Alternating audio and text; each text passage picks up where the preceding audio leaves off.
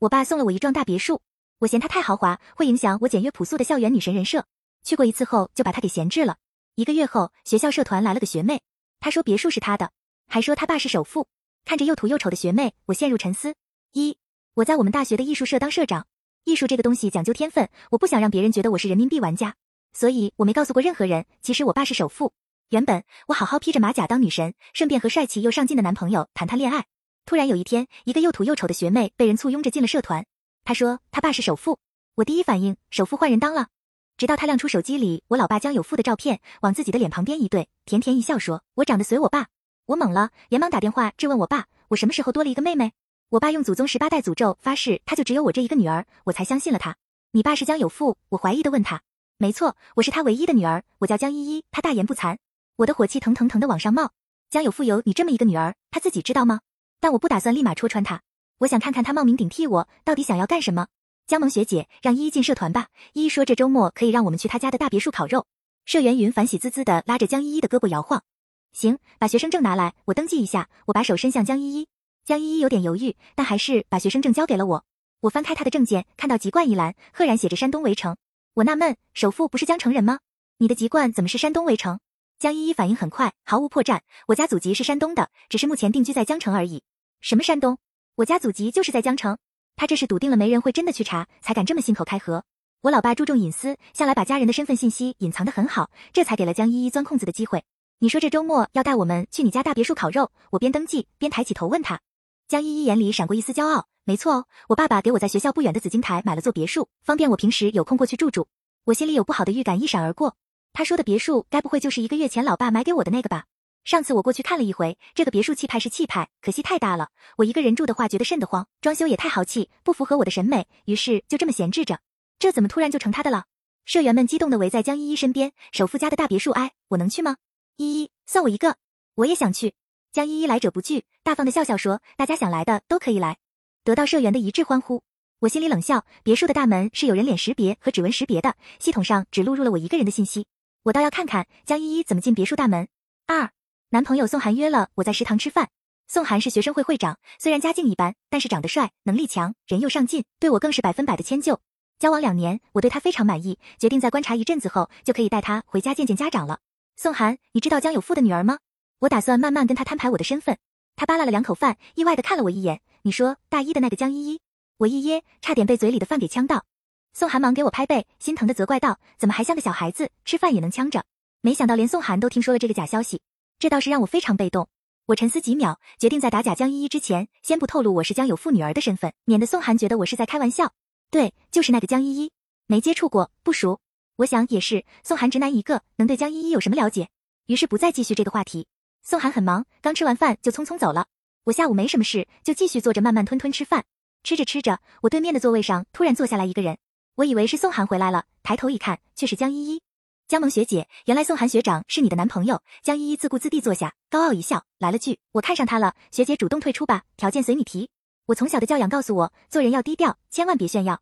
是以，我作为真正的首富千金，二十年来从来都没有说过一句这么狂的话，今天却从一个冒牌货的嘴里听到了。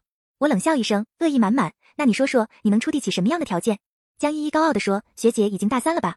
等你毕业了，我可以推荐你进江生集团工作。”江依依伸出手指比了一个七，告诉我年薪能有这个数。就这，我笑了。也就是说，你现在什么条件也拿不出，就想空手套白狼？江依依丝毫不认怂。学姐，我希望你格局可以大一点，别光盯着眼前的一点点小利益。她高高在上的姿态让我反感。我仔仔细细从头到脚用眼神扫了她一遍，然后悠悠说：“你说你是江家的大小姐，我不信。”我看到他的瞳孔急剧一缩，但很快找回气场，说道：“我是不是江家大小姐？等周末带你到大别墅看过，不就知道了？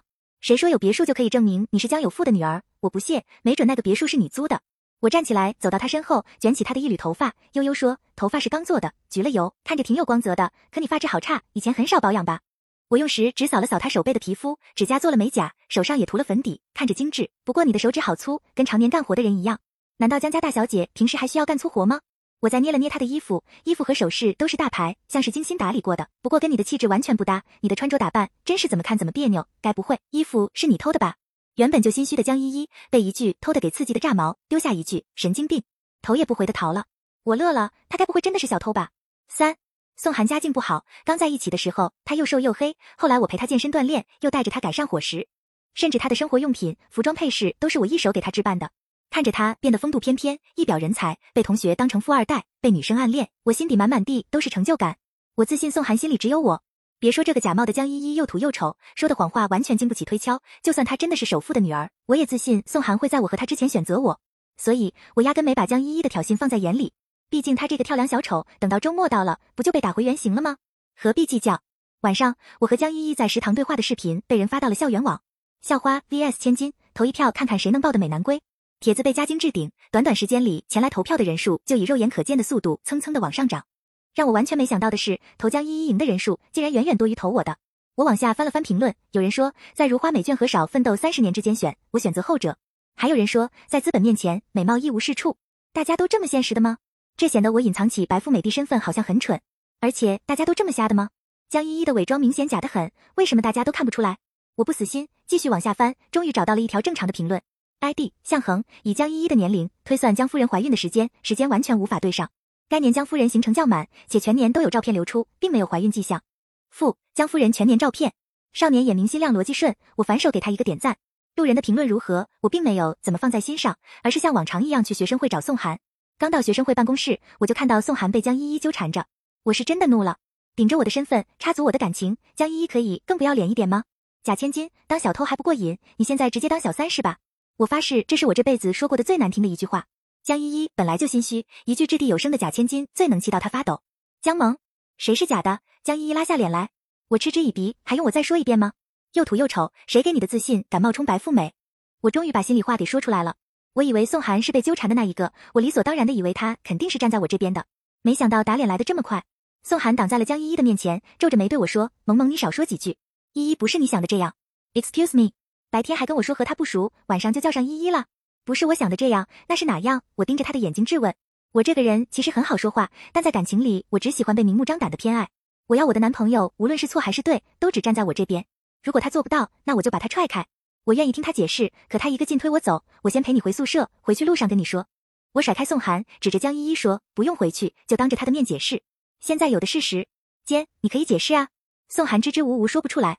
江依依见到这种情况，得意的笑了，直接牵起了宋涵的手。事情就是我对宋涵学长表白了，宋涵学长答应给我一个追求他的机会。宋涵脸色很不好看，但没有松开江依依的手。他牵江依依的手上，还带着我送他的生日礼物，我托表哥从国外带回来的，价值几十个 W 的手表。四，要说我此时此刻的心情，简直可以用晴天霹雳来形容。倒不是我对宋涵有多深情，我只是接受不了两件事：第一，我看走眼了，看上一个墙头草；第二，墙头草放弃我，倒像一个骗术拙劣的土丑女孩。他甚至还没吃到江依依给他画的饼，就这么倒戈了。但凡他查查我这两年送他礼物的价格，就不会这么心安理得吧？我转身就走。我知道我和宋涵之间玩完了。我有爱情洁癖，无法接受一个吃着碗里的看着锅里的渣男。宋涵追了上来，路上他拼命向我解释：“萌萌，你听我说。”江依依问我他能不能追我，我怎么回答吗？我只能说这是他的自由，别的我真的什么也没说。求你别生气了好不好？我不会接受他的，我只爱你一个。宋涵扯着我胳膊，一路从教务楼扯到了教学楼。放手，放手。我真的气炸了，渣男当我读幼儿园吗？以为三两句话就可以骗我回头？我使劲甩着被他扯得好疼的胳膊，却怎么甩也甩不掉。就在这时候，教学楼里走出来一个人，这人直接走到我们面前，一把捏住宋涵的手腕，一落地一个内旋就把他给控制住了。痛！你谁呀你？宋涵被擒拿住，手臂吃痛，吱呀乱喊。男生并没有放开，而是转头问我：“你没事吧？”我这才看向男生，一头干净的短发，卫衣外面套着白大褂，是个医学生。他的脸有点眼熟，他不是那个在校园网上帮我说话的人吗？向恒，我脱口而出，男生一愣，像是没反应过来，我竟然知道他的名字，随即朝我点了点头，瞥一眼正被他擒拿在手里的宋涵，问我他怎么办。我看向宋涵，宋涵连忙对我说：“萌萌，你相信我，我会跟你解释清楚的，好不好？刚才的事真的是误会，你先让他放开我。”我心里觉得很悲哀，这个两面三刀的男人是不是一直把我当做好骗的大冤种？我不打算就这么放过他，他敢耍我，我就让他尝尝什么叫肠子都悔青了。我拿出手机拍下宋涵狼狈的样子。我边录视频边说：“宋涵，我们交往了两年，我对你还是有感情的。只要你在视频里再说一遍你刚才说过的话，你说是江依依在单反面纠缠你，你对她没有好感，你绝对不会接受她。只要你说了，我就原谅你。宋涵，你敢不敢说？我把手机凑到他的脸边，让他看清视频里他狼狈可笑的样子。他的表情由红转青，由青转红。我对他心里的想法一清二楚。她现在被人擒住，仪态全无，风度尽失。如果真说了上面的这段话，那别说是江有富的女儿了，换成是任何一个有自尊的女孩都不会再接近她。而他不想错过江有富的女儿。江萌，没什么好说的。宋寒撇开脸，我们分手吧。终于得到意料之中的结果，我嗤笑一声，冷静的关掉视频。放开他吧，我冷冷的说。宋寒得到自由，大概是没脸看我，低着头直接跑远了。其实我的心里没有外表看来的那么平静。那一瞬间，我特别想冲过去一脚把他踹翻，再大声告诉他：白痴，我才是那只你想攀上的金凤凰。你曾经离机会只有一步之遥，可惜现在永远错过了。但是我没有，我校园女神的人设不能蹦。我告诉自己，往好处想想，在我对宋寒的感情还没有那么深的时候，让我看清楚他的人品，也算是件好事。我回头打算谢谢向恒，一阵风吹过，带着沙子进了眼睛，我忍不住揉了揉眼。向恒误以为我哭了，别哭，他不值得。向恒突然说，他的声音带着声色，却莫名的好听。失去你，他会后悔的。嘿，我心想，这人看着冷冰冰的，没想到还挺会关心人。知道了，我说。五，第二天，宋寒和江依依光明正大的在一起了。在艺术楼前遇到他们的时候，江依依正无视看八卦的学生，紧紧挽着宋寒的胳膊。江依依趾高气扬，笑容里带着胜利者的得意。江萌学姐又见面了，我嗤笑一声。假千金和劈腿男真是天生一对。每次我说假千金，总会让江依依变了脸色。我饶有兴致的欣赏着她铁青的脸，问她：假千金，你打听好对方的家世了吗？这么迫不及待的倒贴，小心到时候人财两空。江依依隐晦的扫了眼宋寒手上戴着的手表，不屑的撇撇嘴：学姐不识货，我识货。宋寒学长的价值，我比你更清楚。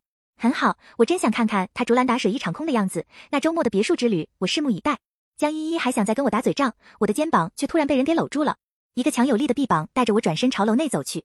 我循着胳膊看去，搂着我的正是昨天帮了我的向恒。我小声问：“你怎么在这？”向恒眨眨眼，恰好路过，不想看你输，来帮你一把。我明白了他的话外之音。分手遇上前男友，谁没对象谁可悲。他这是在帮我找回场子呢。我点点头，轻轻说了句谢谢，任由他搂着我，经过一众人的眼神洗礼，脸不红心不跳的往前走。今天是艺术社开社团会议的日子，偌大的阶梯教室里乌泱泱坐了一大波的人。我召集了所有的社员来开会，其实是有个比较重要的事要宣布。江生集团旗下的艺术小镇发来邀请函，邀约五十名艺术社的社员前往艺术小镇观光学习一个月。关于艺术小镇的来源，还要从两年前说起。大一那年，我竞选上了艺术社社长，一高兴就心血来潮给老爸打了个电话报喜。没想到当天下午，学校就收到一笔来自我老爸的巨额投资，指明了要拨给学校的艺术社使用。要不是我强烈反对，老爸甚至想直接坐飞机来我们学校给我颁发一个荣誉勋章。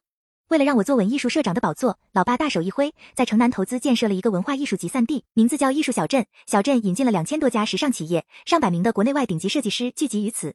因为我不想暴露身份，所以老爸以公司的名义跟校方签约了一个人才导入协议，对外宣称校企合作，以创业带动就业，打造时尚产业人才高地。学校每年都会定期输送艺术社的社员进艺术小镇学习，久而久之，别人都以为这是合同里约定好的，其实他们都不知道，所有的名额都是由我来直接指定的，跟协议没有半毛钱关系。看到社员都来了，我开始点名。美术系的于露、张菲菲、宋思东，产品设计系的卢月、方野，以上五十名同学，明天早上十点之前在校门口集合，坐学校安排的大巴车前往艺术小镇学习一个月。被点到名字的学生高兴地欢呼了起来。毕竟能去艺术小镇，对于学生来说是一个非常好的历练机会，甚至在以后求职的时候，这也是一个强有力的优势。我合上点名本，正准备说一些注意事项，江依依的小跟班云凡突然跳了出来打断我：“学姐，你私心也太重了吧？凭什么选的都是和你要好的人？”六，要说我选的都是和我要好的人，那纯纯是种污蔑。首先，当社长最起码的要求是一碗水必须端平，否则他当能考上这所大学的高材生都是泥巴捏的个性。我不公平的话，谁能服我？其次，我也是要脸的，一上小镇就是我家企业，高管都是认识我的，输出一波关系和我要好，但是无才无能的人，最后丢的还不是我自己的脸。所以不用我亲自出马，就有社员替我出头。你凭什么说学姐不公平？没错，这个名单里的人都是公认的有能力的，而且大部分人都大四了，需要实习的机会。你一个大一的新生不懂规矩，瞎说什么？小跟班怂了，立马推了江依依出头。他拉了拉江依依的衣袖，小声说：“依依，这也太不公平了吧？凭什么都是学姐说了算？”江依依之前接二连三的被我戳中痛点，心里早就拱了满满的火，借机找茬说：“小凡说的没错，艺术社没道理是你的一言堂。我提议重新选人，我眼皮都懒得抬。艺术小镇不是江生集团旗下的吗？让谁去实习，还不是江大小姐一句话的事？”江依依马上就意识到事情不妙，立即拒绝。公司的事都是我爸爸做主的，我不会插手。安排个把人实习而已，怎么能算是插手呢？我凉凉的说，还有谁想一起去实习的？去求一求江大小姐不就行了？小跟班看江依依的眼神亮了，我心里偷笑，这叫搬起石头砸自己的脚。没再理会黑着脸的江依依，我对需要去实习的社员说了些注意事项，又公布了本学期的活动、比赛等等，然后宣布散会。会后，向恒约我吃饭。女生的第六感告诉我，他对我有意思。两次接触下来，我倒是不反感他。正好我也饿了，于是我们一起去学校门口吃寿司。我边吃边等他表白，可他东拉西扯的，就是说不出主题。我问你是不是喜欢我？向恒脸都僵了，半晌后点点头。我喜欢你两年了。我有点意外，那你怎么从来没有对我表白过？向恒头一低，向来冷硬的人，这会儿看着竟然有点落寞。准备表白的时候，发现你已经有男朋友了。哦，我有点同情他。不过我刚失恋，还不想这么快就开始一段新的恋情。正想拒绝他，就看他突然抬起头，双目和我对视。你先别拒绝，听我把话说完。他看着我说：“我比你大一岁，目前大四，读的是医学专业。我家里条件还可以，父母都是明事理的人。我对自己的感情有了解，对你绝对不是一时兴起。我喜欢了你两年，也有终身爱你的打算。”这我一时间不知道该说什么好。说实话，听他这么说，我心里其实挺感动的。或许老话说的没错，失恋的人最需要温暖，这份温暖是他给的，我很感谢。不过抱歉，我还是要拒绝。对不起。我话还没说完，向恒脸色一紧，急忙打断我：“你不用这么快做决定，给我一个机会，我们先相处试试，可以吗？”我突然觉得他还挺可爱的，仔细想想，似乎他的每一次出现都能让我觉得挺愉快。既然这样，那不如就相处试试，好吧？我笑了，那给你一次机会。七宿舍里，前一秒我还回忆着向恒高兴的像只二哈的脸，下一秒就接到了老爸的电话，相亲，我不可置信，你让我相亲，和谁？老爸小心翼翼，是你张阿姨家的儿子。小时候你叫他石头哥哥的，你还记得不？你幼儿园的时候很喜欢跟他玩的，不是？为什么突然要我相亲啊？我完全无法理解。我们家破产了，需要我商业联姻。说实话，我只想得出这一个理由。哪里？老爸解释说，其实你爷爷给你和小石头订过一门娃娃亲。我不干了，立马跳了起来。现在是什么年代了，还玩什么娃娃亲？我不认，不认，不认，当然不认。老爸连忙附和我。只不过这次你张阿姨突然提出这件事，再说我们两家也算是交了，这我哪好意思拒绝？乖女儿，你放心，我的意思是，你就去见一面，事后我就说你没看上他儿子。挂了电话，我觉得脑袋突突的，这个亲不相也得相。不过上有政策，下有对策。第二天，我化了个烟熏妆，顶着室友的爆炸头假发，穿着露脐上衣，打了个的士，就到了约好的地点。我故意迟了半小时才到，没想到男方比我更拽，他还没来。又等了十多分钟，我远远就瞧见一个杀马特男孩迈着二亲不认的步伐朝我的位置移动，我有种不好的预感。杀马特戴着墨镜走到我面前，小月亮。我心里犹如一万头羊驼奔过，小石头，杀马特不会刚好看上我的造型吧？我话刚说完，杀马特一把拽掉墨镜和假发，他他他他要干什么？我赶紧往后退了两步，生怕他突然发疯要打人。没想到杀马特突然说话了，江萌，是我。我定睛一看，杀马特是向恒。坐在咖啡厅里，我终于知道了事情的来龙去脉。向恒，也就是张阿姨的儿子，昨天向他妈妈透露，他正在追求喜欢的女孩子。张阿姨一向很开明，十分赞同儿子追求真爱的行为。但是他突然想到，自家老爷子曾经和江家的老太爷，也就是我的爷爷，订过一门娃娃亲。后来向家去了京城，而江家留在了江城，因为发展方向不同，所以两家的后辈交际不多。虽然谁也没把这件事当真，可张阿姨觉得必须要给娃娃亲一个交代，于是给儿子出了个主意，只要两人相亲一回，事后就说没看上，这事不就了结了吗？正好得知我和向恒在同一个城市，于是就有了这一回的相亲。我哭笑不得，向恒却乐地眉飞色舞。他说：“我们是千里姻缘一线牵。”就在这时，我手机上却突然来了个电话，是美术系的于露。喂，什么事？我问。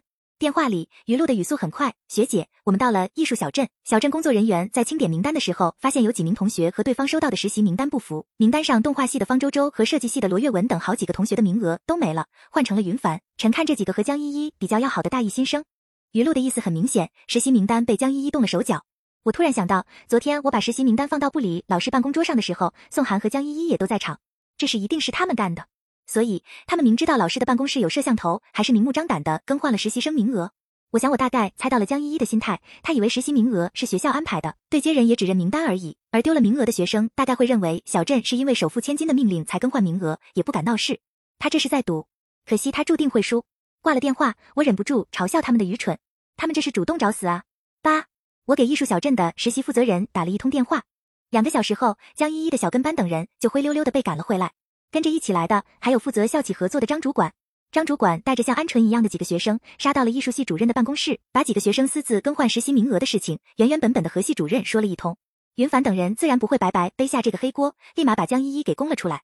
我到办公室的时候，正听到云凡哭着解释：“张主管，真的不是我们换的实习名单，我们只是让江依依给我们一个实习的名额而已。”云凡哽咽着补充了一句：“哦。”江依依就是江生集团的大小姐，她爸是江有富，张主管是认得我的，为防他现在就戳穿江依依，我立即推门进去，用安抚的眼神示意他先别急，我还想看看江依依到底怎么进我的大别墅呢。张主管清了清嗓子，我本人不认识江大小姐，不过不管是谁犯的错，希望学校都可以公正处理，不要徇私。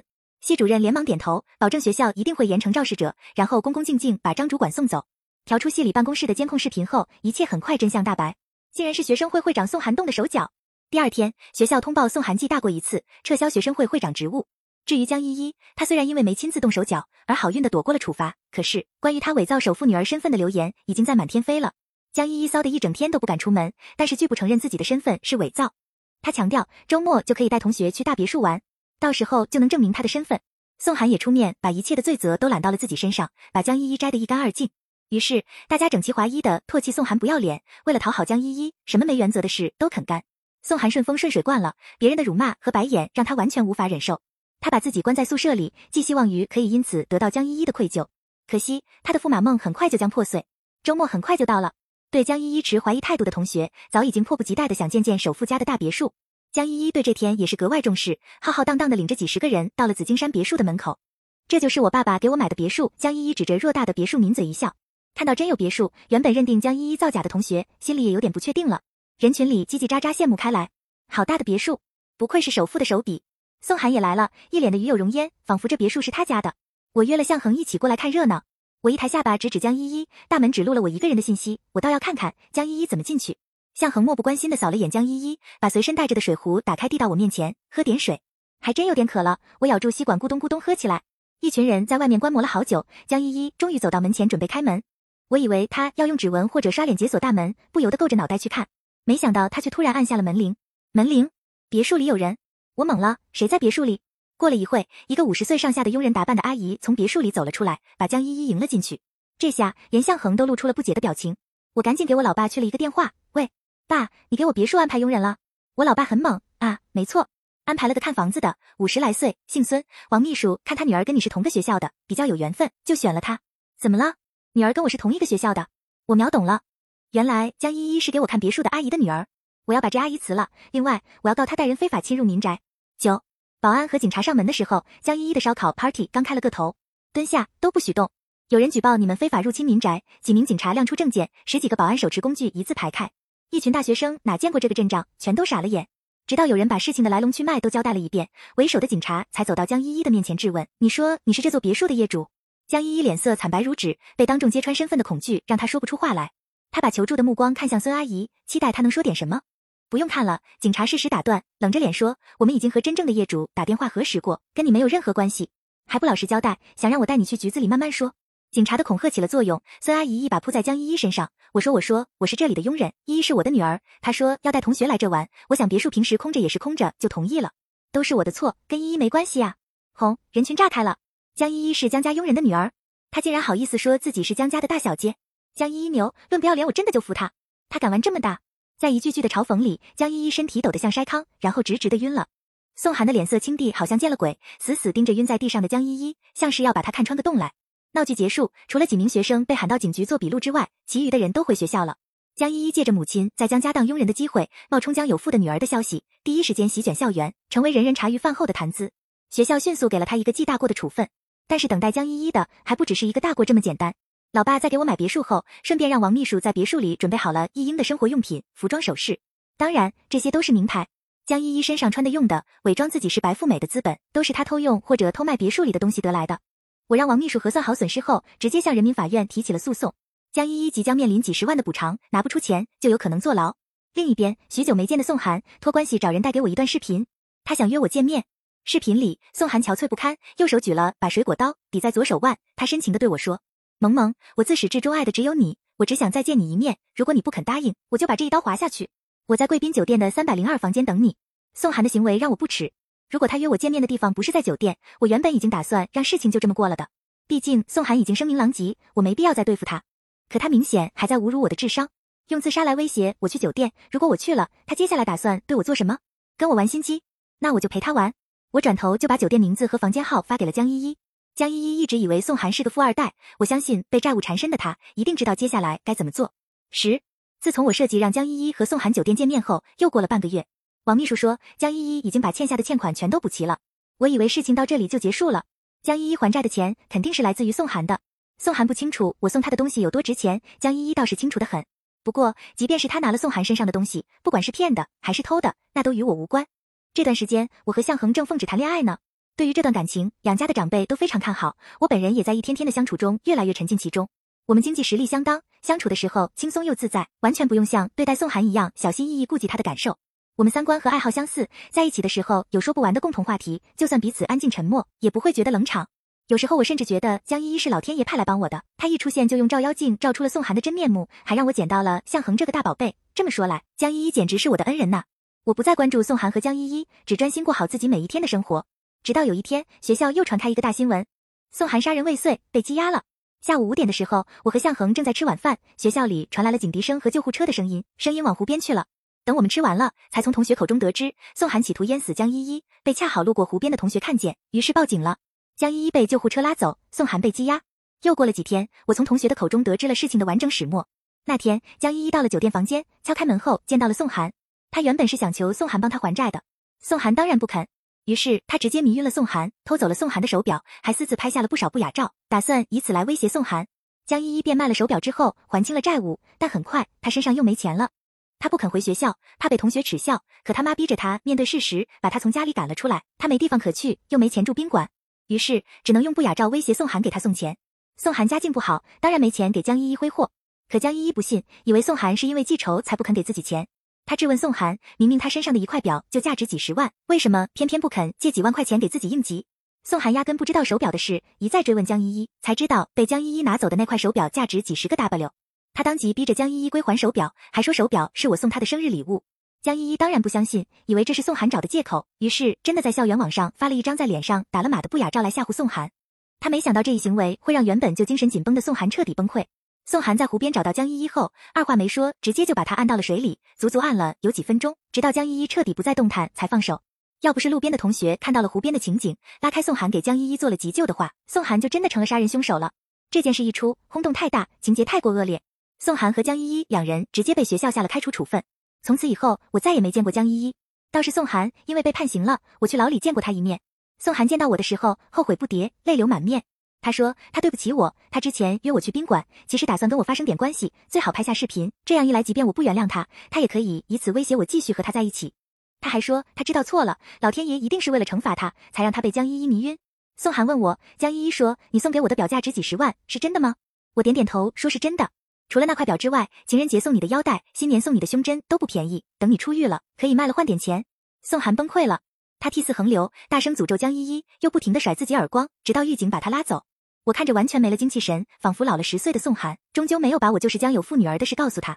回去的路上，我有些感叹，原来前途光明的高材生和铁窗里的囚徒只有一墙之隔而已啊！我惋惜的摇了摇头。向恒紧了紧握着我的手，对我说：“所以说，人可以贪心，但不能贪婪。如果不能控制欲望，那就只能被欲望摧毁。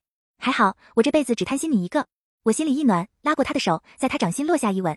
嗯，就这么说定了，一辈子只贪心一个人。